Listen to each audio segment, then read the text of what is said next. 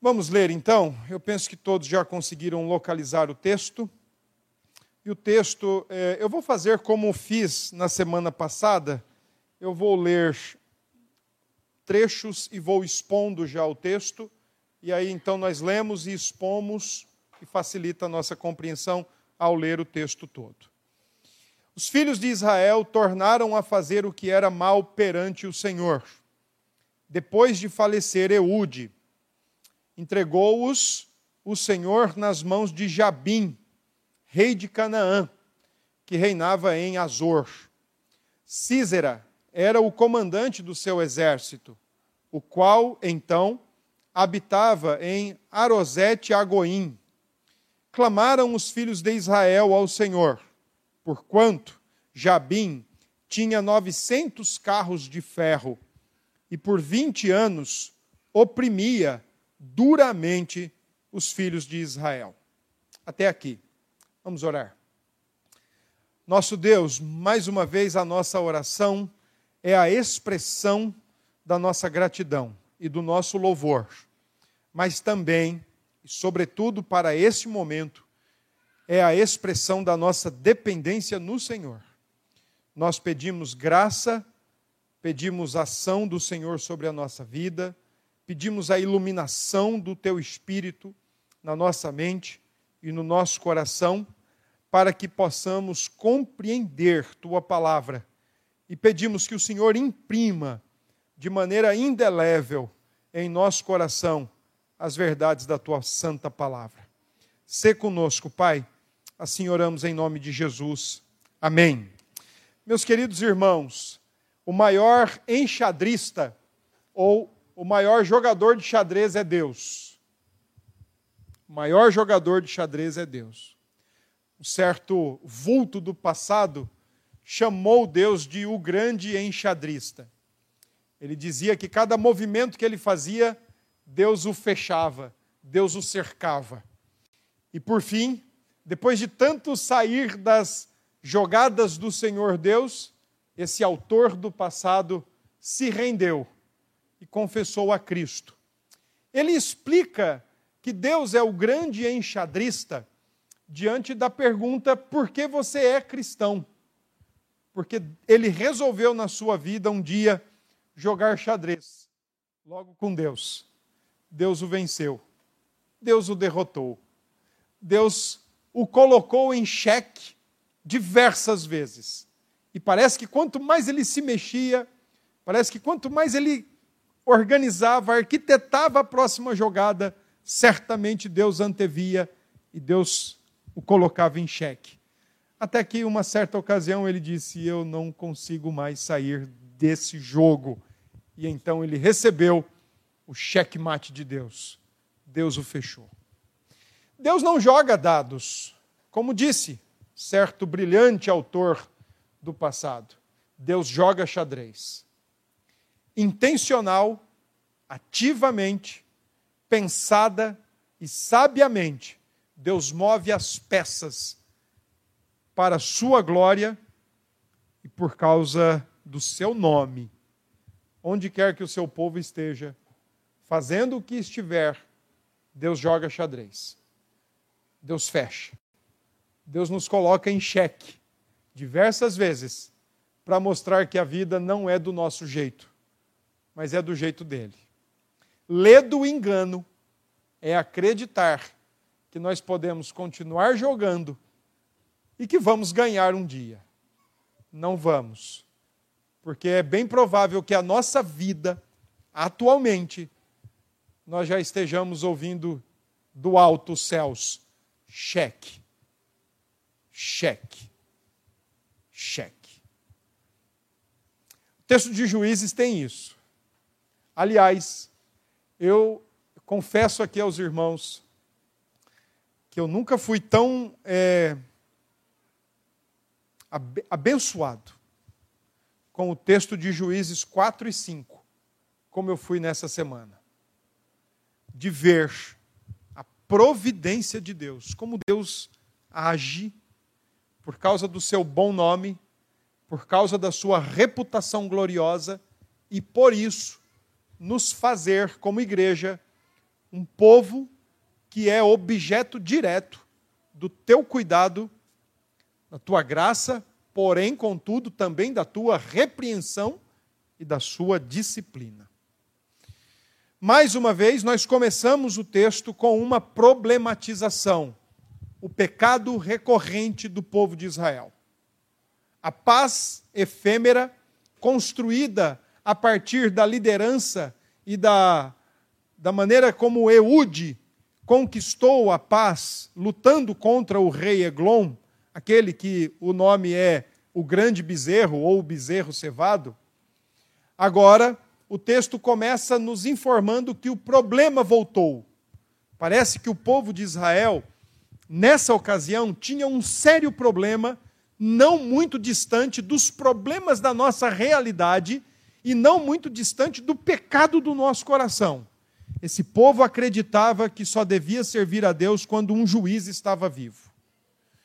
Ou seja, acreditavam que servir a Deus era servir às vistas de um juiz. Portanto, quando o juiz morria, eles recorriam ou retroagiam para o pecado anterior, abandonavam a Deus. O texto começa nos informando que novamente, ou os filhos do Senhor tornaram a fazer o que era mal perante o Senhor. Nós já fomos informados num texto anterior, capítulo 3, que o fazer o mal no livro de Juízes é abandonar Deus, é esquecer-se de Deus e voltar-se para um ídolo. Eu quero hoje dar um, um, exemplo, ou alguns exemplos disso. A Bíblia nos revela o Deus Criador, o Deus Senhor, soberano de tudo e de todos. O seu senhorio indica o seu domínio, ele domina sobre tudo. O seu senhorio indica sua autoridade. Sua palavra é final, sua palavra é leal, é eficaz. Ele governa cheio de autoridade como é e como tem. Mas ele também se faz presente. Não há quem escape do senhorio do Senhor Deus. O seu senhorio implica presença. Se você está no trabalho, você está perante o Senhor. Se você está na escola, na universidade, se você está de frente a um computador em aula remota, você está perante o Senhor. Ninguém escapa do seu senhorio. Ele é o Criador, Ele é o Senhor, Ele é o governador de todas as coisas. Idolatria, parece-me que pelo livro de Juízes, não é um pecado do qual a igreja está livre. Embora, com a facilidade que nós temos de associar idolatria a eventos e datas litúrgicas e religiosas, como imagens, procissões, etc, etc, etc, não é esse o caso. Porque o texto está nos mostrando que o povo de Deus torna ao pecado da idolatria. O povo de Deus torna a esquecer-se do Senhor Deus. O povo de Deus torna a se apegar a algo dessa realidade criada e volta-se contra o seu Deus. Idolatria, irmãos, é quando eu e você, portanto, fazemos ou queremos que alguém ou algo dessa realidade que Deus criou faça para nós e nos dê aquilo que só Deus pode nos dar. Por exemplo, você pode achar que a sua família é o seu lugar de refúgio, de segurança e de proteção. E por mais que família seja uma instituição bela, bonita, importante, a mais antiga da humanidade, ela pode se transformar num ídolo. Você pode pegar o seu trabalho e acreditar que é ele quem te dá estabilidade, segurança, dinheiro para você manter a sua família e pagar suas contas, e por mais que o trabalho seja uma coisa boa, louvável, honesta, também uma das mais antigas instituições da face da terra, você está fazendo do seu trabalho o seu Deus. Porque talvez você comece a pensar: se eu perder meu trabalho, quem vai me sustentar? Quem vai pagar minhas contas? Quem vai colocar comida na mesa? E a gente pode responder biblicamente: Deus. Ele vai fazer isso. E não o seu trabalho. Porque o seu trabalho não é um fim em si mesmo. O seu trabalho é um meio, é um instrumento. Instrumento esse criado por Deus. Então, quando nós pegamos qualquer instrumento, ferramenta ou ingrediente da criação e dizemos: aqui está a minha segurança, aqui está a minha estabilidade, aqui está a minha proteção, aqui está a minha fonte de alegria, minha fonte de satisfação. Você está se esquecendo de quem é Deus e você está agora apoiando todo o seu coração e toda a tua alma naquele único e mísero ponto da criação. A idolatria não é um pecado distante do coração da igreja, como não era um pecado distante do coração do povo de Deus no Antigo Testamento. Filhinhos, dizia o apóstolo João, no final da sua primeira, quarta, no final da sua primeira carta, filhinho, filhinhos, guardai-vos dos ídolos. Escreveu para crentes. Duas coisas, então, no versículo 1 nos chama a atenção. A maneira como nós nos enganamos de que a vida cristã deve ser vivida sob as vistas, as vistas do outro. O pastor está me olhando.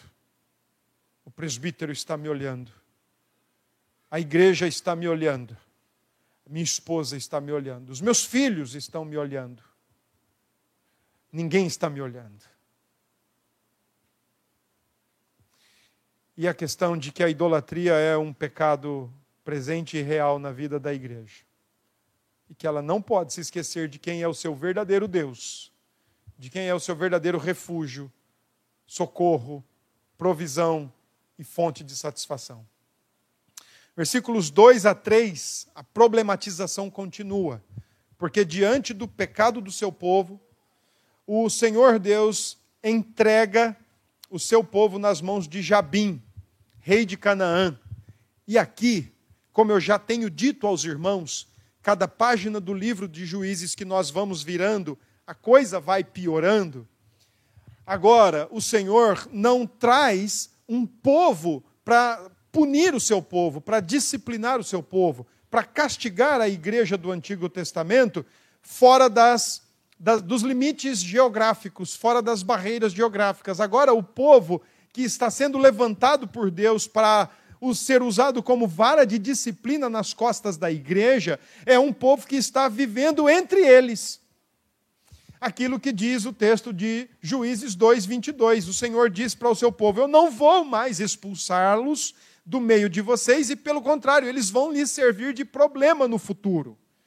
Então agora o inimigo é íntimo, o inimigo está dentro dos limites, o inimigo não está fora dos limites. E tem um detalhe: como a tendência do livro de Juízes é piorar, o texto descreve que aquele que é levantado como vara de disciplina, Jabim, rei de Canaã, que reinava em Azor, geograficamente extremo norte da faixa da, da terra de Canaã, extremo norte. Então, para você pensar e eu já preparar sua mente, o seu coração para as 17 horas, seria mais ou menos o seguinte: o autor do texto de Juízes em consideração à geografia brasileira, ele está dizendo que o que está acontecendo, o povo de Deus se esquecendo de quem é Deus, voltando para a idolatria, e o, povo, e o Senhor Deus levantando Jabim, isso estaria acontecendo no norte do país, no extremo norte do Brasil. Imagine isso geograficamente. Ou seja, não é algo que está acontecendo em toda a faixa extensiva de Canaã, ou agora o território de Israel, território da igreja mas no extremo norte, é lá em cima que está acontecendo o que está sendo narrado no, no capítulo 4 de Juízes. Tem um detalhe a mais.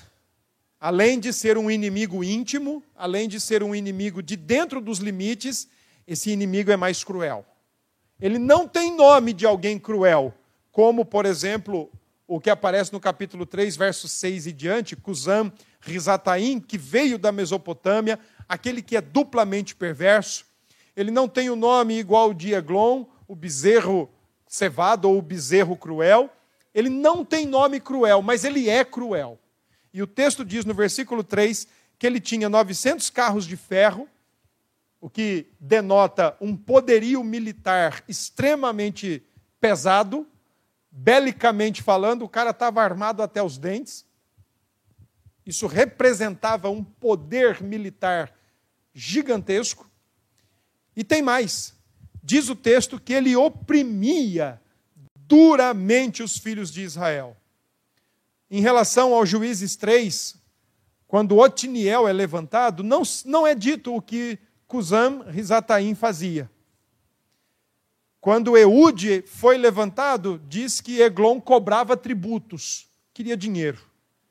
Mas agora é dito que Jabim oprimia duramente ou cruelmente o povo de Deus. A igreja, portanto, no extremo norte do país, está sendo oprimida cruelmente como disciplina do Senhor, porque eles resolveram se apegar a elementos da realidade, esqueceram-se de quem é o verdadeiro Senhor, que controla, que tem autoridade e que tem presença em toda a criação, para dizer que o meu refúgio, a minha segurança e a minha felicidade é qualquer outra coisa da realidade. Diante disso, capítulo 4, verso 4, o texto diz: Débora, profetiza, mulher de Lapidote, julgava a Israel naquele tempo. Ela atendia debaixo da palmeira de Débora, entre Ramá e Betel, na região montanhosa de Efraim. E os filhos de Israel subiam a ela a juízo. Aqui nós somos apresentados a uma segunda importante personagem do enredo. O primeiro é Jabim, os primeiros, perdão, são Jabim, o rei, e o seu comandante de guerra, Císera, um homem extremamente cruel, que à tarde nós vamos ver qual era a sua crueldade. Mas agora nós somos apresentados a uma terceira personagem, Débora, que segundo o texto ela era profetiza. Quantos de nós já não viu, por exemplo, a suposta defesa do ministério pastoral feminino nas igrejas, contando com o texto de Débora? Porque se Débora foi profetisa, porque se Débora julgava Israel, logo ela também poderia ser ou pode ser uma pastora. E então as mulheres podem ser pastora. Eu é, não vou entrar nessa discussão. O texto não está ensinando absolutamente nada disso. O alvo do texto é outro. E os irmãos vão entender. O texto não está aqui para dizer que as mulheres podem ser pastoras, embora eu creio que tem mulheres que nasçam ou que trazem consigo uma excelente percepção pastoral, um gigantesco cuidado pastoral, mas nada mais que isso. Nem o dom pastoral e muito menos o ofício pastoral. O ofício pastoral, ele é concedido a homens e longe disso ser uma espécie de machismo ou uma espécie de resultado de uma construção patriarcal, como é muito dito nos nossos dias, aliás, já há algum tempo. É simples. Diante de Deus, e não diante da igreja, e muito menos diante da sociedade. Diante de Deus, homem e mulher são extremamente ou exatamente iguais em sua essência. Ambos são imagem e semelhança de Deus. No entanto, a gente precisa reconhecer que, em termos funcionais, há uma gigantesca diferença. E as diferenças funcionais, elas foram estabelecidas não pela sociedade, a sociedade não estava construída no Gênesis. O patriarcalismo não estava construído no Gênesis 1 e 2. E muito menos o pecado não tinha entrado no Gênesis 1 e 2 ainda. E é lá no cenário da criação original que o próprio Deus distingue o que é para um e para outro fazer. Ou seja, o que é para homem e o que é para mulher fazer. Portanto, a conclusão é óbvia. As funções de homem e mulher, elas são teologicamente estabelecidas. Teologicamente estabelecidas. Elas não são criação do homem, não são criação da igreja, elas não são fruto de um labor é, racional, machista ou qualquer coisa do tipo. Elas são funções estabelecidas teologicamente falando. O texto diz que Débora, ela estava na montanha de Efraim. Para vocês entenderem, no nosso país, isso aqui seria região centro-oeste do país, região central do país. Então ela não estava tão perto da região norte, ela já estava mais para o centro do país. E diz uma coisa no final do versículo 5: os filhos de Israel subiam a ela a juízo. É, eu não creio que essa expressão tenha sentido de estamos aqui com uma causa difícil e precisamos do seu discernimento para julgar quem está certo e quem está errado. Eu creio que essa expressão, que subiam a ela a juízo, tem a ver, subiam a ela atrás de uma palavra de Deus por causa do contexto de opressão. E por causa do contexto de Jabim e o seu comandante de guerra, Císera, estarem oprimindo o povo de Deus, especialmente na região norte. Nós queremos que Deus nos explique o que é está acontecendo, ou queremos que Deus nos fale o que vai acontecer. Estão procurando Débora porque querem ouvir a palavra de Deus. Aliás, é interessante isso, mas todo momento mais complicado e adverso na história de alguém, ele cumpre com o seu papel quando pessoas, especialmente que conhecem a Deus, procuram ouvir mais a voz de Deus. Eu creio que a pandemia cumpriu o propósito de Deus nesse sentido na vida de muita gente. Na vida de muita gente. Vocês não têm noção de quanta gente me procurou ao longo da pandemia, inclusive não crentes, porque queriam se acertar com Deus. Ou crentes afastados e desviados, porque queriam retornar para os caminhos do Senhor. Entenderam que não podiam mais conviver sem viver sem Deus e à mercê de qualquer coisa. Então, nesse caso, o texto coloca aqui para nós que o, o juízo que o Senhor Deus está levantando sobre o seu povo, na figura de Jabim, está cumprindo com o seu propósito, porque o povo está subindo até Débora e querem ouvir uma palavra do Senhor Deus. E então, vem a palavra do Senhor Deus a partir do versículo 6, dizendo: Mandou ela chamar a Baraque, cujo nome significa relâmpago. Relâmpago. E o nome Débora, apesar do nome dela lembrar no hebraico a palavra abelha, mas tem muito mais a ver com palavra. Por isso ela era profetisa, e por isso o seu nome é Débora. E Lapidote, no versículo 4, o esposo de Débora, significa tocha de fogo. E aqui, ela manda então chamar Baraque. Veja o versículo 6. Filho de Abinoão, de Quedes, de Naphtali, e disse-lhe: primeiro, Porventura o Senhor de Israel não deu ordem, dizendo: Vai e leva a gente ao monte Tabor, norte do país, perto de onde tudo estava acontecendo. Toma contigo dez mil homens dos filhos de Naphtali e dos filhos de Zebulon. Débora está dizendo: olha, essa é a ordem do Senhor. Reúna dez mil homens e vá. Vá para tal região e fique lá. A região que Débora está colocando no norte do país vai nos dar uma outra informação no versículo 7. O Senhor assegura Baraque o seguinte: Farei ir a ti para o ribeiro Quizon, a Císera, comandante do exército de Jabim, com seus carros e as suas tropas, e o darei nas tuas mãos. Então, duas coisas são importantes aqui: a ordem e a certeza. Deus diz para Baraque, o relâmpago: vá para lá, leve dez mil homens com você, reúna esses homens se eles sabem ou não guerrear, não tem problema, leve eles com você e fique lá. Porque existe uma certeza: Císera e os seus exércitos, eu vou levá-los até lá e vou colocá-los nas suas mãos. Então a profetisa disse isso para o juiz Baraque, o que é de fato reconhecido como juiz, inclusive no livro de Hebreus.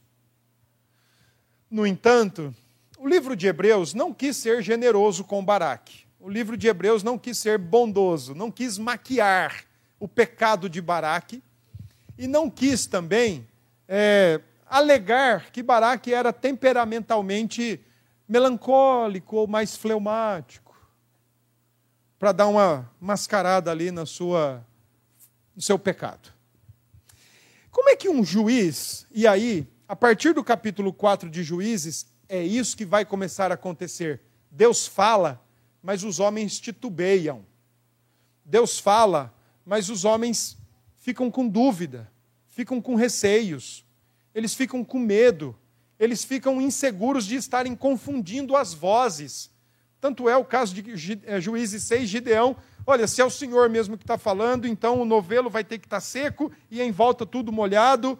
E aí, depois dele não estar satisfeito com isso, olha, mas agora se é o Senhor mesmo, o novelo molhado e tudo em volta seco, porque os homens não estão mais conseguindo entender a voz de Deus, eles não estão mais conseguindo distinguir quando Deus fala e muito menos confiar quando Deus fala. O livro vai piorar, a história vai piorar. E então, aquele que foi chamado para ser juiz, depois de ouvir a ordem, vá. E depois de receber a certeza, eu vou eu vou mandar até lá os opressores e vou colocá-los todos na sua mão. Depois de ouvir isso, ora, Talvez eu e você pensaríamos assim: meu Deus, se eu ouvisse isso do Senhor Deus nesse exato momento, eu já estava no meio do caminho. Eu já estava lá perto já. Independente com 10, com mil. É Deus quem está falando, é o Senhor. É o que controla, é o que tem autoridade e é o que tem senhorio que está falando. Então eu já estou lá. Veja o que Baraque responde no versículo 8. Então lhe disse Baraque: se fores comigo, irei. Porém, se não fores comigo, não irei. Se em Otiniel não existe algum defeito a ser expresso, o, o autor não mostra ali um defeito do, do Otiniel, e se em Eúdio, o juiz anterior, o autor mostra que ele tinha uma mão deficiente, mas também já tinha toda uma estratagema maldosa de como matar um rei, Agora, o livro do autor está mostrando a covardia de um homem que depende da sua mulher para fazer as coisas, que não tem peito para liderar. Qualquer semelhança com os nossos dias não é mera coincidência. Eu acho até, eu posso estar redondamente enganado, mas eu acho que aqui é o nascedouro da geração Z. de uma galera de machos sem futuro, que com tudo se magoa, de meninos que não podem ouvir verdade, que colocam o bico do tamanho do mundo, que são muito sensíveis, que são muito melindrosos, que são muito frágeis emocionalmente, que não têm coragem de dar um passo sequer se o pai ou a mãe não estiver perto, que não têm coragem de dar um passo se um amigo não estiver junto, que não tem coragem de dar um passo se a namorada não estiver junta. É isso que está acontecendo. Agora Israel não está mais contando com juízes corajosos, mas ele está contando agora com juízes covardes. E como eu disse, a tendência do livro é piorar. Deixe-me voltar um ponto. Agora há pouco eu acabei de dizer que quando Deus cria homem e mulher, os faz essencialmente iguais. Portanto, na mesma importância. Mas eu também acabei de dizer que quando Deus estabelece suas funções, teologicamente falando, ele estabelece quem vai liderar, quem vai ajudar e ser auxiliar nessa liderança. É difícil demais quando uma mulher tem que liderar um homem. É embaraçoso. É cansativo. Quando uma mulher tem que lembrar o homem das suas obrigações básicas. Ei, vamos orar? Vamos ler a Escritura? Vamos para a igreja, pelo menos hoje. É difícil demais. É difícil também quando homens acreditam que liderar uma família é colocar comida na mesa. Eu já estou fazendo meu papel. Isso é o mínimo. Do mínimo. Do mínimo. O que adianta colocar a comida na mesa, mas não colocar a palavra no coração da família? O que adianta? A mulher chama para a oração. Não, ora aí você. Ora aí você nós estamos vendo o declínio da liderança masculina em Juízes 4. Se você não for comigo, eu não vou. É, Baraque não consegue confiar no Deus que manda e no Deus que assegura, porque ele prefere confiar na simples presença de Débora ao lado dele. É tão idólatra quanto a sua nação que está desagradável diante de Deus. Versículos 9 a 10. Em em face à recusa de confiar em Deus, vem a palavra de Débora. Ela respondeu: Eu vou com você. Porém, não será tua a honra da investida que empreendes, pois às mãos de uma mulher o Senhor entregará a Císera. Débora, como profetiza, está dizendo: Olha, assim como você não confiou em Deus, assim como você titubeou, assim como você paralisou e não resolveu fazer o que Deus quis e mandou você fazer, pode ter certeza, não é você quem vai matar o comandante general. Quem vai matá-lo é uma mulher. E aí nós, leitores, a gente pensa logo assim: pense numa Débora prepotente, ela está falando dela mesma. Só porque ela é profetisa, ela é quem vai matá-lo? Olha como Deus joga xadrez. Versículo 9, ele diz assim: E saiu Débora e se foi com Baraque para Quedes. Então Baraque convocou a Zebulon e Naftali em Quedes, a caminho, e com ele subiram dez mil homens, e Débora também subiu com ele. Duas vezes no mesmo versículo é dito, Débora se finalzinho do 9, perdão, Débora se foi com ele, e finalzinho do 10, Débora também subiu com ele. Ele está seguro. A mulher está com ele. Ele está tranquilo. O emotivo, o titubeante, o covarde está seguro. A mulher está com ele. Pronto, pode vir um batalhão agora. A minha mulher está comigo. Não é nem Deus que está com ele, é a minha mulher. Ou a profetisa. Do nada, o autor de Juízes introduz mais um personagem e a gente fica assim: quem é esse? De onde ele vem? Para onde ele vai? Olha o que diz o versículo 11. Ora, Eber, Queneu, se tinha apartado dos queneus, dos filhos de Obabe, sogro de Moisés, e havia armado as suas tendas até o carvalho de Zaananim, que está junto a Quedes. Duas coisas são importantes nesse versículo. Primeiro, a importância da mudança de local. Esse queneu chamado Eber, ele deveria estar morando no extremo sul do país, Rio Grande do Sul.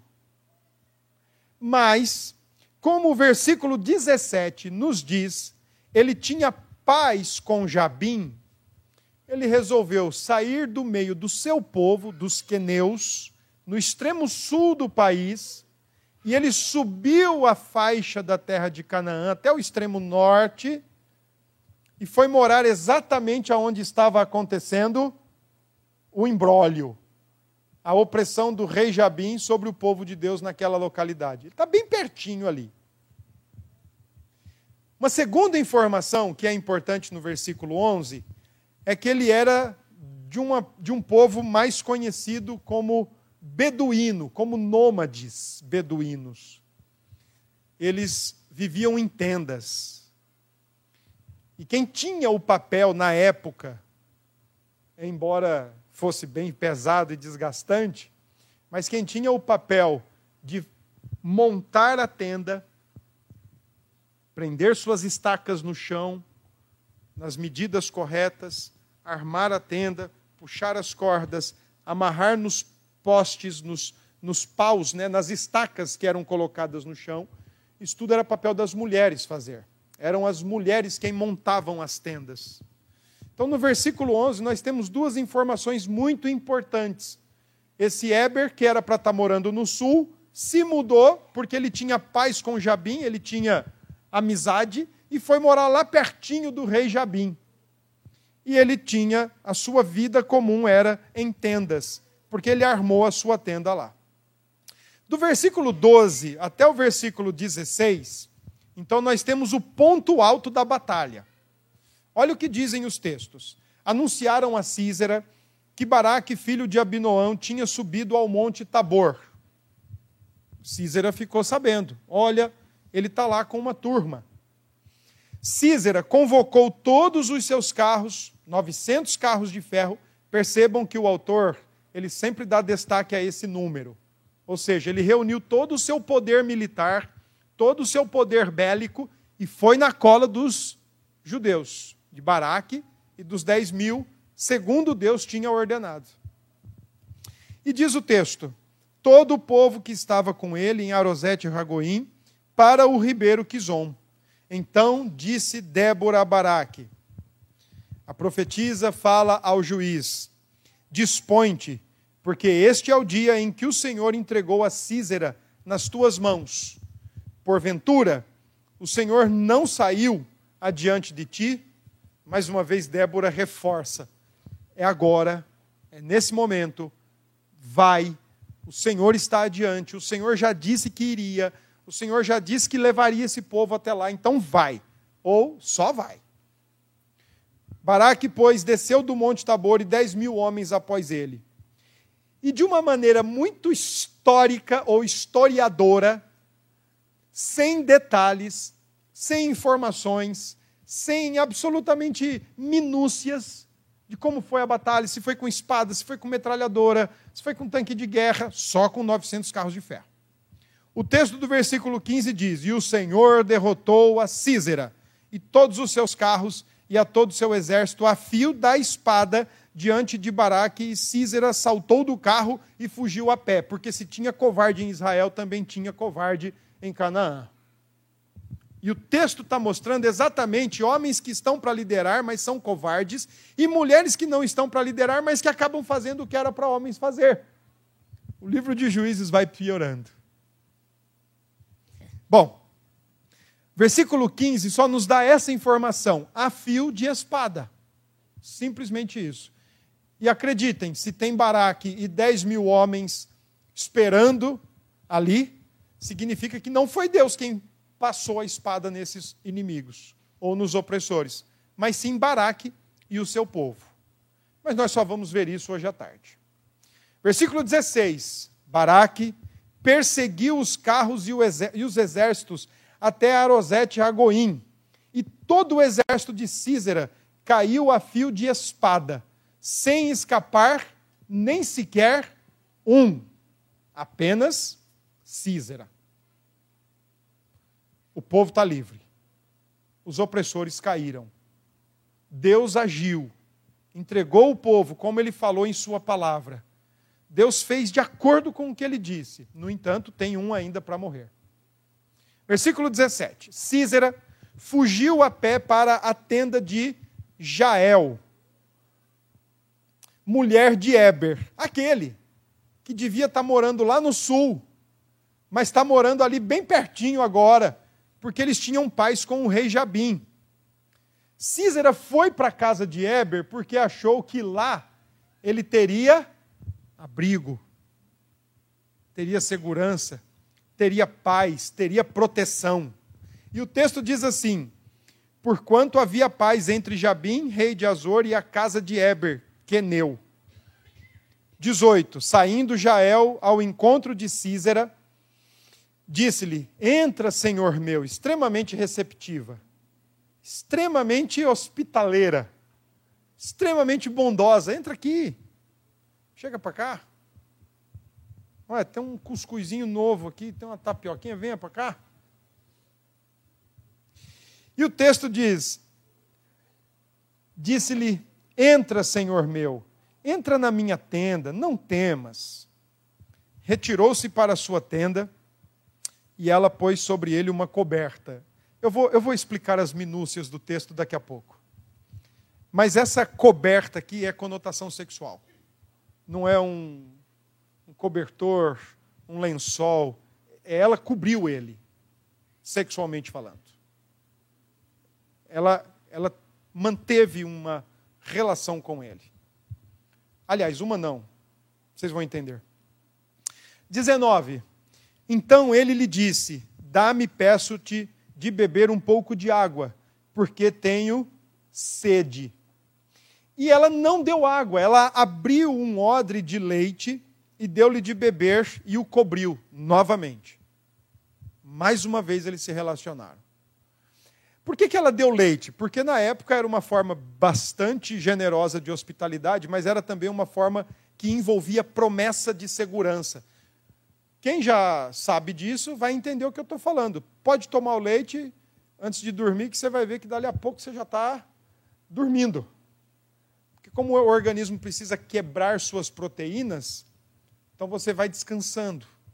Então ele, ela estava dizendo para ele: ó, toma esse leite, deita, do, dorme, pode dormir sossegado, que aqui você está em paz, aqui você está em segurança. Por isso o leite. Além de ser generosidade, mas também a ideia de, ó, eu prometo que aqui você está em segurança. No versículo 20, e, e ele lhe disse mais: Põe-te à porta da tenda, e há de ser que se alguém vier alguém, se vier, há de ser que, se vier alguém e te perguntará aqui, alguém responde: Não. Pense numa verdade. Porque a outra versão bíblica diz assim: se alguém chegar na sua porta e dizer se tem algum homem aí dentro, diga que não. E não tinha mesmo. O covarde fugiu. Não tinha. Não tinha homem ali dentro. Para batalhar, para encarar as responsabilidades, não tinha, não. Para liderar, para lutar, não tinha, não.